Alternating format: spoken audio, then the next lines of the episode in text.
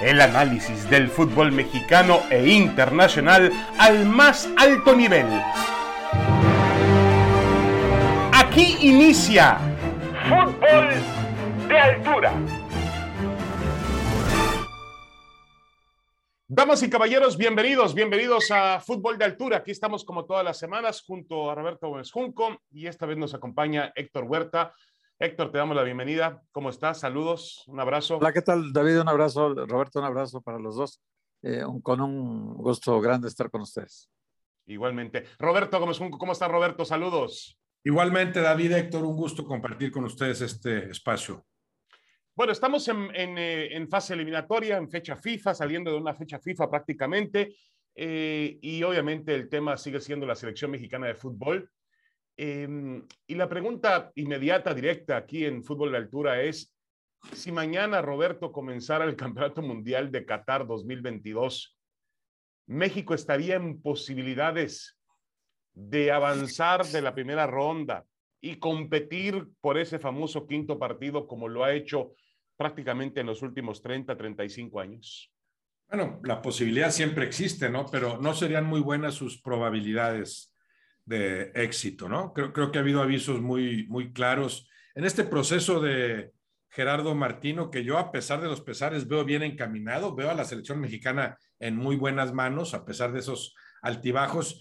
Pero sí, lo que en su momento sucedió, claro, hace ya rato con, con Argentina, ¿no? Cuando enfrentas al primer cuadro verdaderamente poderoso, que ni siquiera era la Argentina de ahorita, ¿no? Una Argentina sin Messi y muy lejos del fútbol que ahora está desplegando en la eliminatoria sudamericana. Y sin embargo, desnudó en ese momento, en aquel amistoso en San Antonio, las carencias del equipo mexicano. Y después, en el verano, ¿no? En Copa Oro lo que sucede ante canadienses, 30 minutos ante El Salvador, dos partidos perdidos en sendos torneos ante diferentes cuadros estadounidenses y sobre todo después lo que sucedió en la cancha del Azteca el primer tiempo ante el representativo de Canadá. Yo no había visto nunca a un adversario de la zona de CONCACAF en el Azteca superando con tal facilidad al equipo mexicano como lo hicieron los canadienses en aquel primer tiempo. Todos esos son recordatorios de que el equipo mexicano, a pesar de que sí ha recuperado algo de ese nivel futbolístico, todavía no está en, el plan óptimo, ¿no? Tiene tiempo, va a estar en Qatar, eso es incuestionable. Eh, el, el, empeño de Martino y sus jugadores tiene que ser en este momento el de, el de no, no solo ya garantizar eh, eh, asegurar por completo ese boleto a Qatar, sino eh, llegar a esa Copa del Mundo con buenas expectativas. En este momento, con las circunstancias actuales, no apostaría mucho por el equipo mexicano, pero sí creo que las cosas van a cambiar dentro de un año que les queda para el inicio del Mundial. Héctor Huerta, ¿tiene material suficiente Gerardo Martín? Es decir, tiene, tiene una, otra vez una generación muy interesante con futbolistas en el, regados por las ligas europeas. Por ejemplo, en el partido contra Canadá, al que hace referencia Roberto, pues eh, puso en su alineación prácticamente desde Edson Álvarez, pasando por, por em, Andrés Guardado, Héctor Herrera, Tecatito, Jiménez y Chucky Lozano, prácticamente todo ese equipo de medio campo hacia el frente son jugadores regados por ligas y equipos muy competitivos del fútbol europeo. Y tiene otra generación que empuja atrás, nombres como Carlos Rodríguez, como Luis Romo, como Sebastián Córdoba, eh, futbolistas que levantan Alvarado, futbolistas que levantan la mano, que son parte ya de un éxito, es decir, no estamos hablando por hablar. Ganaron una medalla de bronce, Alexis Vega también está ahí, ganaron una medalla de bronce, Uriel Antuna, en los Juegos Olímpicos de Tokio 2021. Es decir, hay, hay un referente. ¿Tiene material suficiente Martino para armar una selección que cambie la historia de México en los mundiales? Eh, yo creo que sí tiene jugadores de talento, nada más que David, a mí me parece que, que hay jugadores que en la selección nacional no dan esta talla de seleccionados eh, y no compiten a la altura que tienen que competir. Por ejemplo, el caso de Edson Álvarez es, excepcional porque Edson Álvarez desde prácticamente desde que Martino llegó a la selección lo convirtió en su, en su volante pivote, su volante de contención titular, y, y, ha hecho, digo, se ha ganado en cada partido el reconocimiento de que es un, es un jugador que es muy útil en esa zona y siendo muy joven, pues hay otros futbolistas de esa misma edad que él, como Charlie Rodríguez, como Sebastián Córdoba, como el mismo Roberto Alvarado que tú mencionas, que, que, cuando juegan a la selección pueden ser luz y sombra, o sea, pueden lo mismo como Córdoba hacer un gol el partido pasado, como desaparecer en algún partido de la mayor, sobre todo hablo de la mayor, ¿no? Igual Alexis Vega, que, que uno ve al Chucky Lozano y ves detrás de él Alexis Vega, que podría ser el que en algún momento entrara en lugar de Chucky, y la distancia entre uno y otro parece abismal. Eh, también en el lado derecho, tú ves al Tecatito Corona con todo que cuando viene a, jugar con la selección mexicana, para mí no es el mismo futbolista del, del, Porto, sino que se cuida demasiado cuando viene aquí a la selección y cuando empieza la, la guerra de patadas ahí desaparece.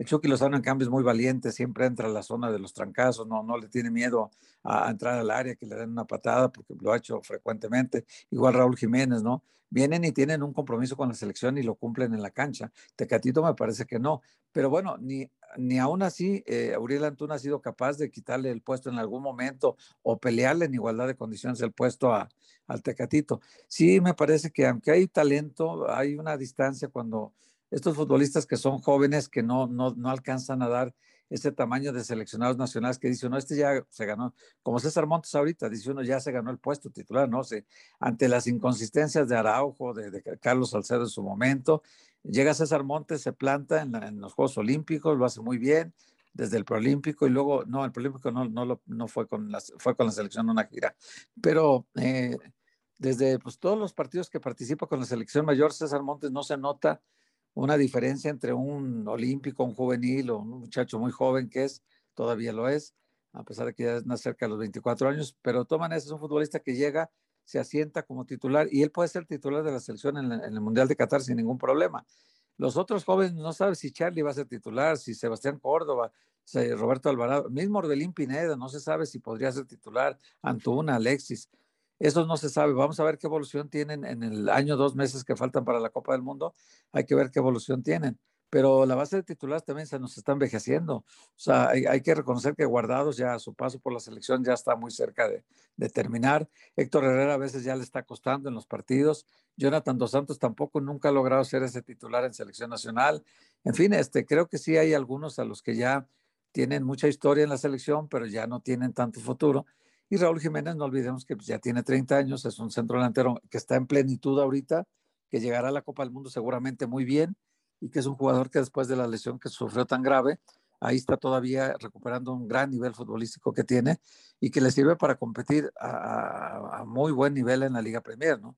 Pero fuera de eso, me parece que sí hay una, como una generación ahí que se está desvaneciendo o que algunos se van a consolidar y otros no en selección nacional yo conozco y Roberto también, y tú también hemos visto muchos futbolistas que son de clubes y que en selección nacional simplemente nomás no dan nunca el nivel alto Que, que, se requiere, ¿no?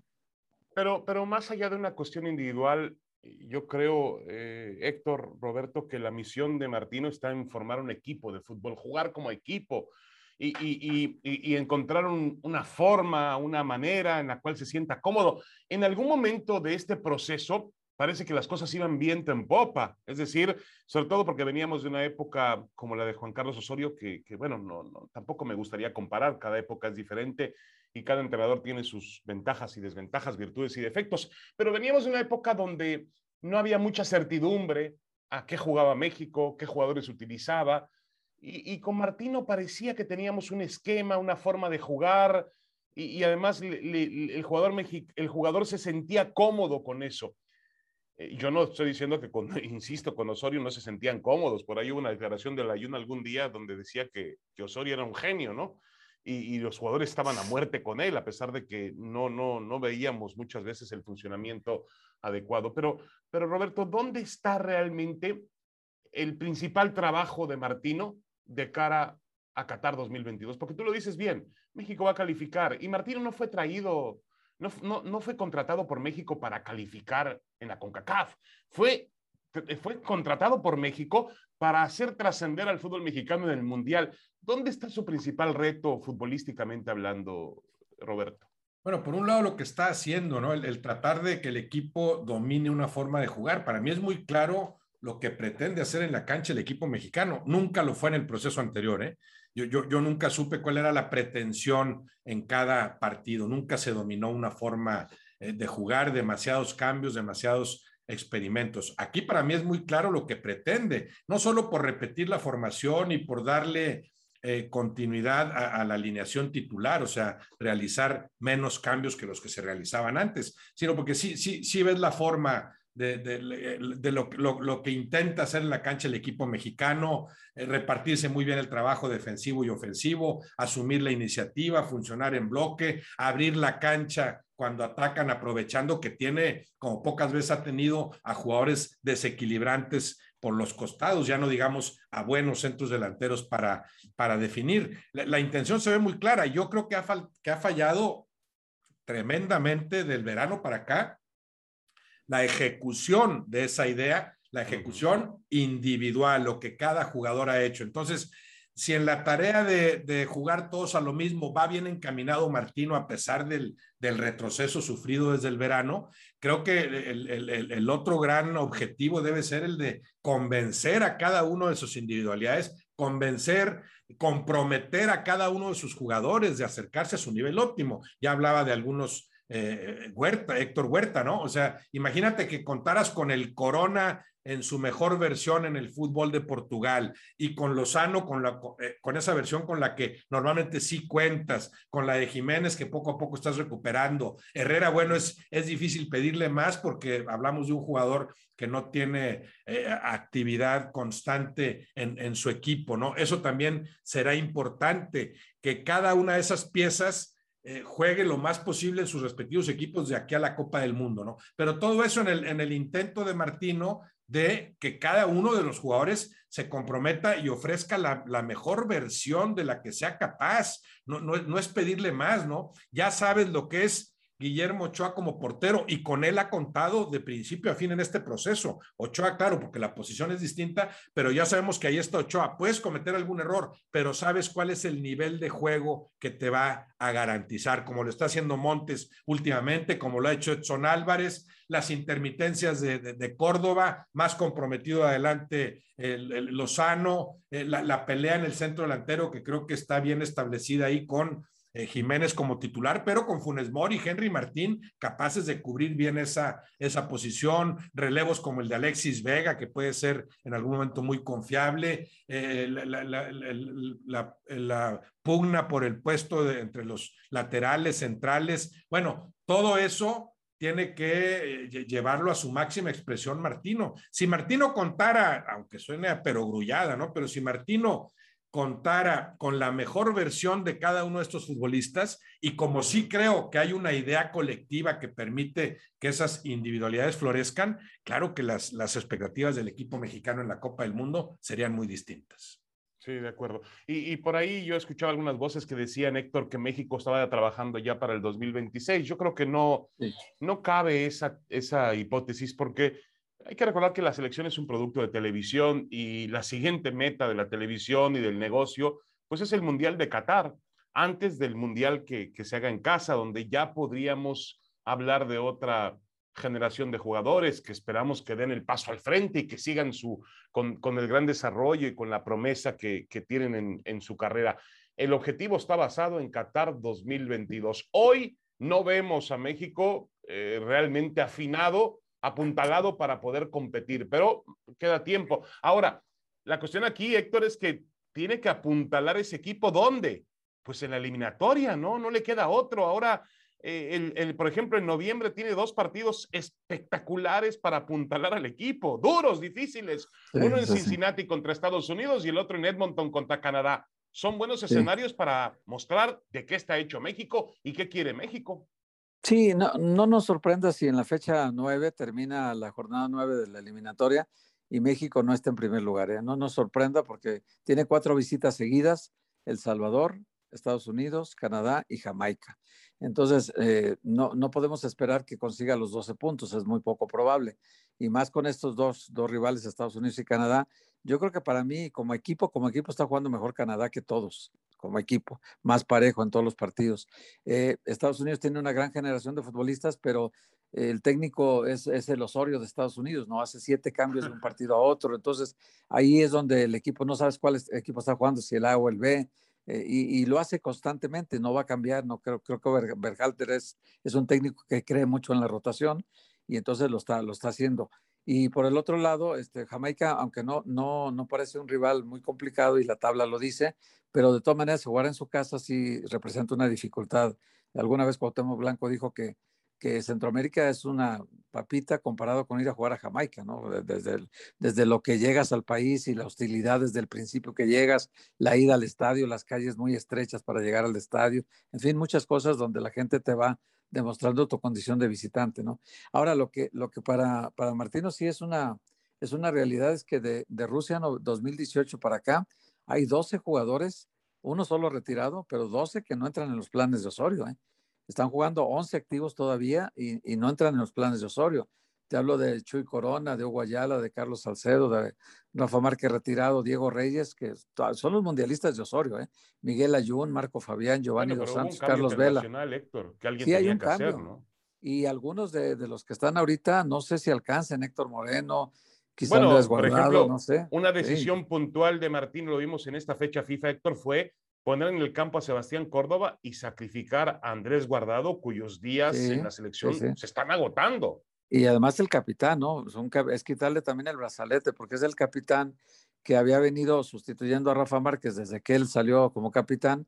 El gafete se le entregó a Andrés, pero, pero Andrés también los años, tiene 35 ya, los años y los partidos y la trayectoria que lleva, que es muy buena en general, eh, pues ya le están cobrando factura, ¿no? Y ya cuando se trata de competir con un equipo como, como Canadá, ese día, eh, ese día a Héctor Herrera y a Guardado le hicieron ver su suerte los dos, porque la velocidad de los canadienses no, no, no se reflejaba en, una, en el control de medio campo que no tuvo México nunca en el primer tiempo. Hasta que vinieron los cambios, medio se trató de emparejar la cosa porque ahí el dominio era total de Canadá. De hecho, Canadá fue, yo creo que merecía la victoria ese día, jugó mejor que México, ¿no? Yo Entonces, creo que fue Héctor peor que cualquiera de los dos poco célebres eh, aztecazos. Es decir, Pues, Costa es- Rica es- y Honduras ganaron, y no estoy diciendo que no merecían ganar, pero nadie sometió a México como lo sometió no, Canadá no, el, no, ca- el jueves de la semana pasada. Yo creo que en un partido eliminatorio es la, la peor exhibición de, de una selección mexicana por ser tan superada por el rival. ¿eh? Y Martino no es tonto, Martino lo sabe, ¿eh? En el fondo lo sabe. Él sabe muy bien que, que ese cortocircuito está ahí. Bueno, así está el panorama de México. Hoy no parece existir un equipo con la garantía de que pueda competir y trascender en el Mundial, pero mañana, mañana no sabemos, así que esperemos que Martino vaya apuntalando este equipo en el proceso eliminatorio. Hacemos una pequeña pausa y regresamos con dos temas muy interesantes. Uno, Infantino no quita el dedo del renglón, quiere un mundial cada dos años, lo compara con el Super Bowl. Dice, si el Super Bowl es un éxito, el mundial también sería un éxito con mayor frecuencia. Y dos, Cristiano Ronaldo sigue haciendo goles, Messi en un gran nivel con Argentina. Yo le voy a preguntar a la mesa si tanto Cristiano como Messi, los dos mejores jugadores de nuestra generación, están y estarán en condiciones de ser protagonistas en el Mundial de Qatar 2022. Una pausa y volvemos. Tenemos más en Fútbol de Altura.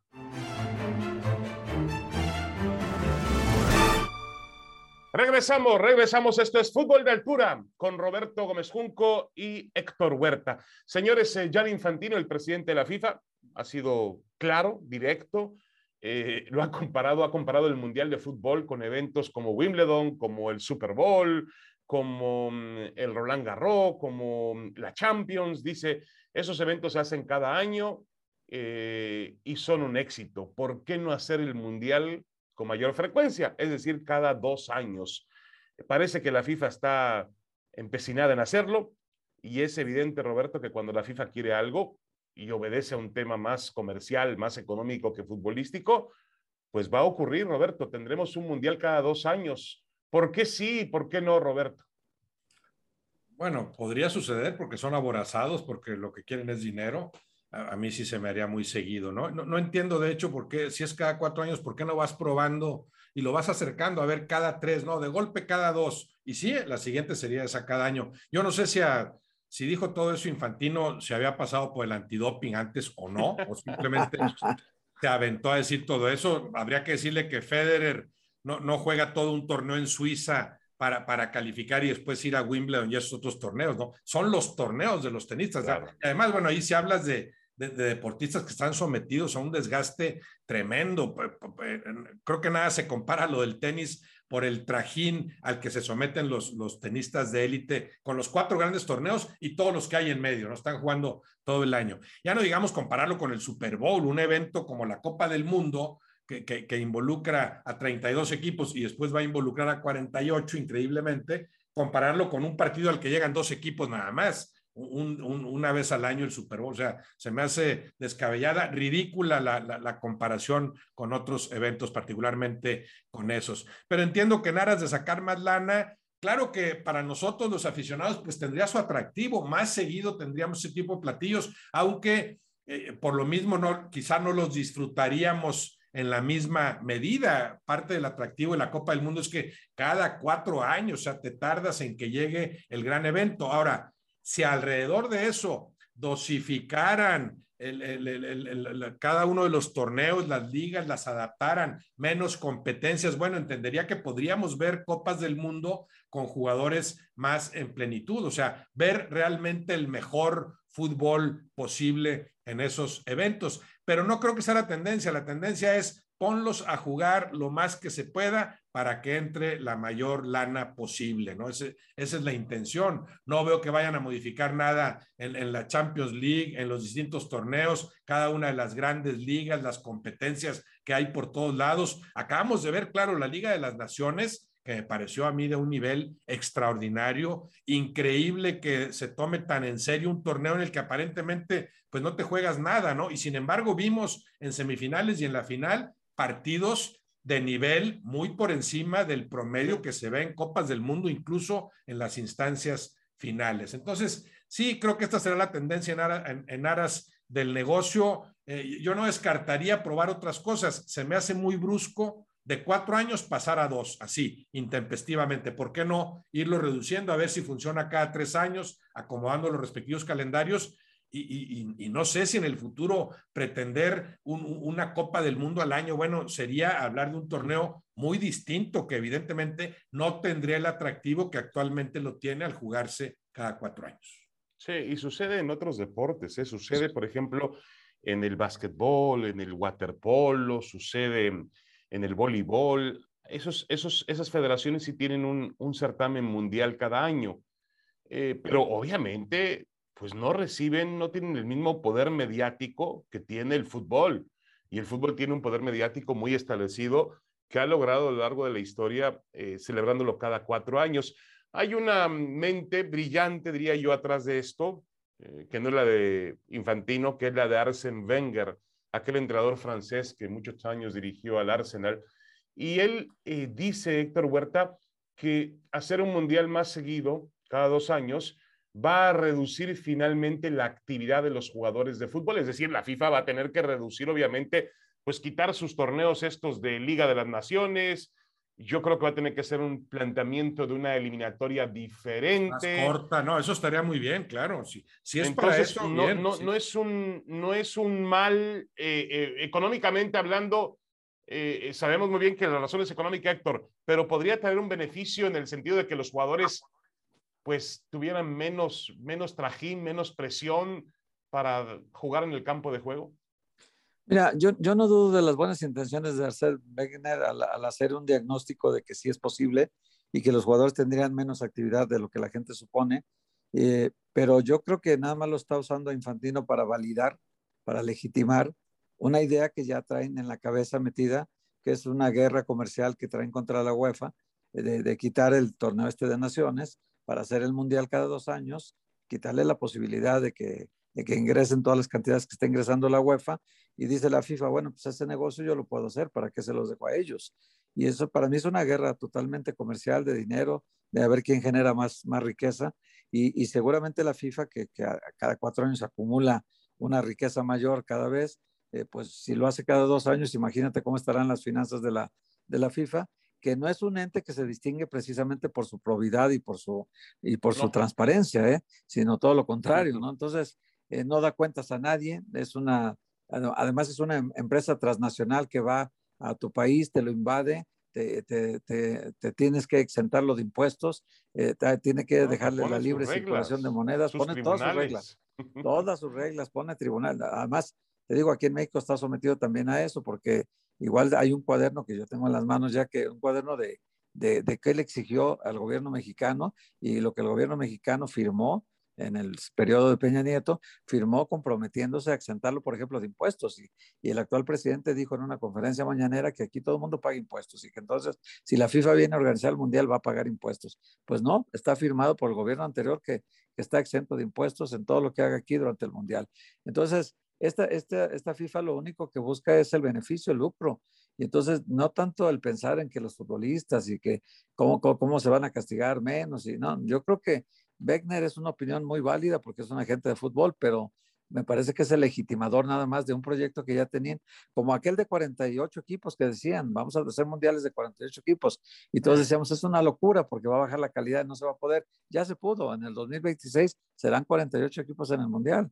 Entonces, si ya avisaron que viene el mundial cada dos años, ya viene el mundial cada dos años. Es nada Correcto. más dar el periodo de aceptación para que la gente ya lo meta como una idea asumida y entonces ya eh, Wegner así detrás como el legitimador y, y Infantino como el, el gran eh, impulsor de esta corriente para que digan, bueno, si, si el Super Bowl se puede jugar cada año y es muy emocionante y toda la gente lo disfruta, ¿por qué no también un mundial cada dos años? Y a la larga estaremos hablando de un mundial cada año. Sí, de acuerdo, yo creo que por ahí va el tema. También hay otra, otro asunto en el que va dirigido directamente esto. Yo diría que más que la UEFA, la Superliga, es decir, los grandes clubes europeos que ya amenazaron con un movimiento en un momento dado. Y lo que quiere eh, decirle la FIFA es, yo voy a tener a los futbolistas y los voy a ocupar sí, claro, y los voy a, claro. voy a generar un negocio y los voy a tener cada dos años eh, ocupados en este gran mundial de fútbol. Claro. Eh, a ver, eh, pasemos a otro tema. Dejemos el, el, asunto del Mundial de cada dos años, que seguramente pronto será una realidad. A mí me surge otra pregunta por ahí si los países o cuántos países están capacitados para poder hacer el mundial cada dos años. Porque como dice Héctor, sí, la FIFA es rica, pero la FIFA llega y se aprovecha de qué? También, eh, eh, por ejemplo, la seguridad. La seguridad en, en, el 2026, ¿la paga la FIFA?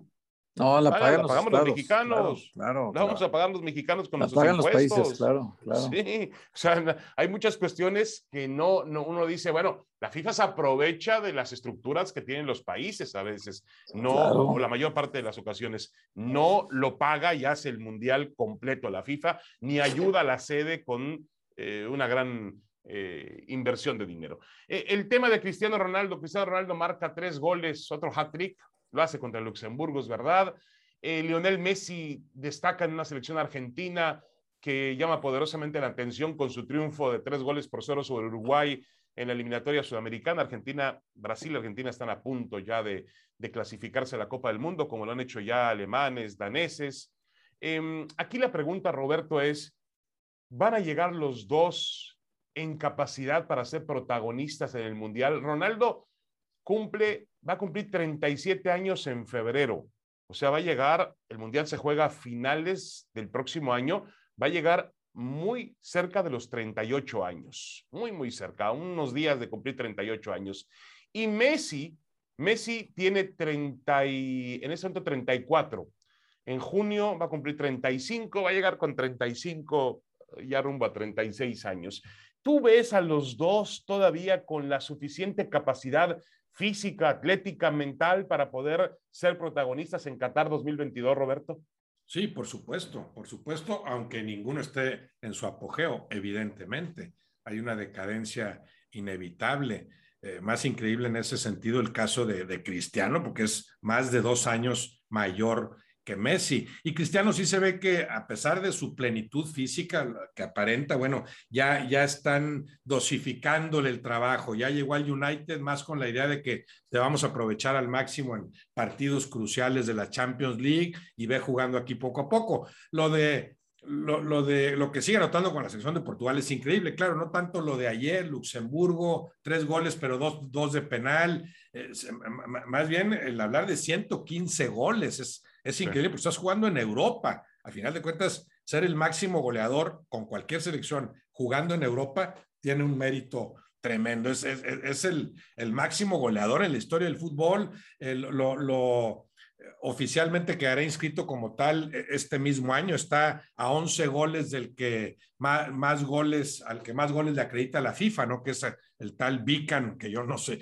yo no sabía que existiera, pero tiene 805 goles, ¿no? Contra 794 Ronaldo, reconocidos por, por la FIFA. No las cuentas que sobre todo hacían los brasileños, incluyendo goles en interescuadras y cascaritas y amistosos, con sus, y amistosos con sus clubes, ¿no? La FIFA ahí tiene la lista y en esa lista eh, Cristiano Ronaldo ya está en segundo lugar a 11 goles del máximo. Y el único que podrá alcanzarlo en algún momento será Messi. Otro caso extraordinario porque, porque ahí en el caso de Messi, bueno, no hablamos de un, de un goleador nada más, hablamos del mejor jugador en la actualidad. Sigue siéndolo, para mí, indudablemente, pero ya no con la ventaja que podía tener hace cuatro o seis años, o, lo que llegó a, plasmar en la cancha en su plenitud, que fue con aquel Barcelona de, Guardiola. Eh, parece que Messi con la selección argentina contará con un poquito más de argumentos que en anteriores mundiales, pero lo sigo viendo muy limitado en ese sentido. Tampoco Portugal, a pesar de lo competitiva que es,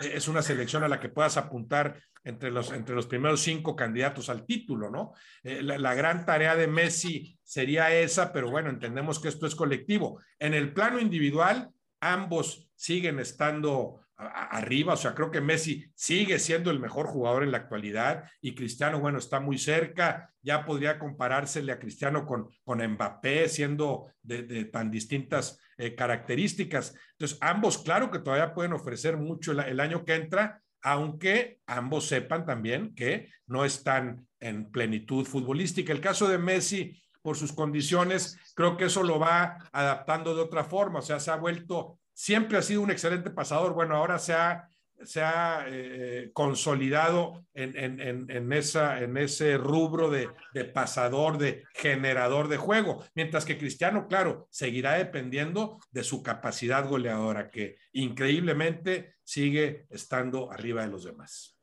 Y Héctor, la gran pregunta que muchos hacen es, ¿quién estará de los dos más cerca, con más posibilidades de terminar su carrera siendo campeón del mundo, porque ninguno de los dos lo ha conseguido. Es lo único que le falta en sus currículums. Uno ve las cifras de, Cristiano, lo que ha ganado Messi, y les falta el título mundial. Los argentinos, ahora los noto, el otro día hablábamos con, con Oscar Ruggeri, por ejemplo, y Ruggeri decía, los noto muy optimistas con esta selección, como que hay una, una certeza de que esa selección camina mejor, está haciendo bien las cosas en la eliminatoria, tiene jugadores, eh, hizo un cambio generacional, han apartado del campo algunos jugadores como el Kun Agüero, como Dybala, que no, no llegaron a funcionar, ya terminaron los días de Higuaín, y hay una nueva generación que parece interesante alrededor de Messi. ¿Ves a, a Cristiano o a Messi con la posibilidad de retirarse siendo campeones del mundo? Pues, por supuesto que Messi está más cerca, ¿no? Porque el potencial de Portugal, no, como decía Roberto, no, no, no creo que alcance para estar entre los semifinalistas, tiene un digamos. También, ¿eh? Tiene un equipazo, sí, tiene un equipazo. Y tiene jugadores en las mejores ligas del mundo y en, los mejores clubes del mundo. Y, tiene a Cristiano Ronaldo, que es un factor también que, que cuenta mucho. Pero Argentina, el, el, hecho de haber ganado la Copa América hizo que el grupo se fortaleciera mucho. Eh, adentro ellos creen que pueden ser campeones del mundo, que quieren como le, le, brindaron la Copa América, o sea, que dijeron, todos, todos vamos a matarnos para que Messi sea campeón de América, y ahora quieren que Messi sea campeón del mundo también. Entonces, es un grupo que está muy alrededor de él, pero a la inversa, no dejándole todo el peso de la responsabilidad a él, sino tomando cada uno su responsabilidad para que hacer más fácil el trabajo de, de Messi, que es lo que hicieron en la Copa América, ¿no? La final, Messi, si se acuerdan, desapareció en la final, pero el grupo lo sacó adelante, ¿no? Entonces, ellos querían todos y, lo levantaron todos hacia, el, aire, como festejan con los técnicos, ¿no? Pues lo levantaron a Messi ese día.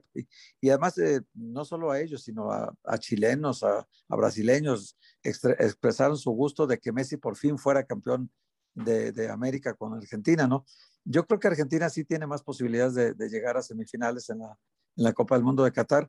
Y sí lo veo fuerte, aunque también veamos la eliminatoria que lleva Brasil perfecta la eliminatoria, ¿no? Prácticamente ha ganado todos los partidos, salvo este último empate, pero ha ganado todos los partidos, suspendido el de Argentina, todavía por definirse cómo queda ese partido. Y, en Europa, pues veamos a Francia, ¿no? Francia es un equipo muy capaz de ganar la Copa del Mundo, igual que también Italia y España, no lo descartemos. Son, selecciones ya muy poderosas y contra esos tendrían que pensar Cristiano o Messi contra cuál de ellos le podrían ganar en un final. Pero pues los dos están en, a pesar de su edad, están en plenitud futbolística, ya claro en la curva de, descenso natural, pero todavía siendo, siendo factor diferencial en cada una de sus selecciones.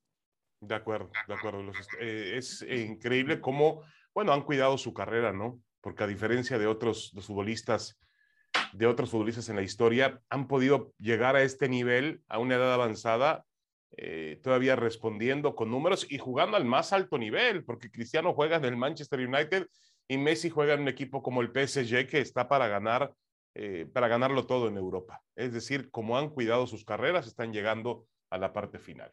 Bueno, esto fue todo en Fútbol de Altura. Muchas gracias. Eh, gracias, Héctor Huerta. Un abrazo, saludos. Gracias, David. Un abrazo, igual que Roberto. Roberto Gómez Junco, muchas gracias. Hasta la próxima. A ustedes, un abrazo para todos. Muchas gracias. Esto fue Fútbol de Altura. El análisis del fútbol mexicano e internacional al más alto nivel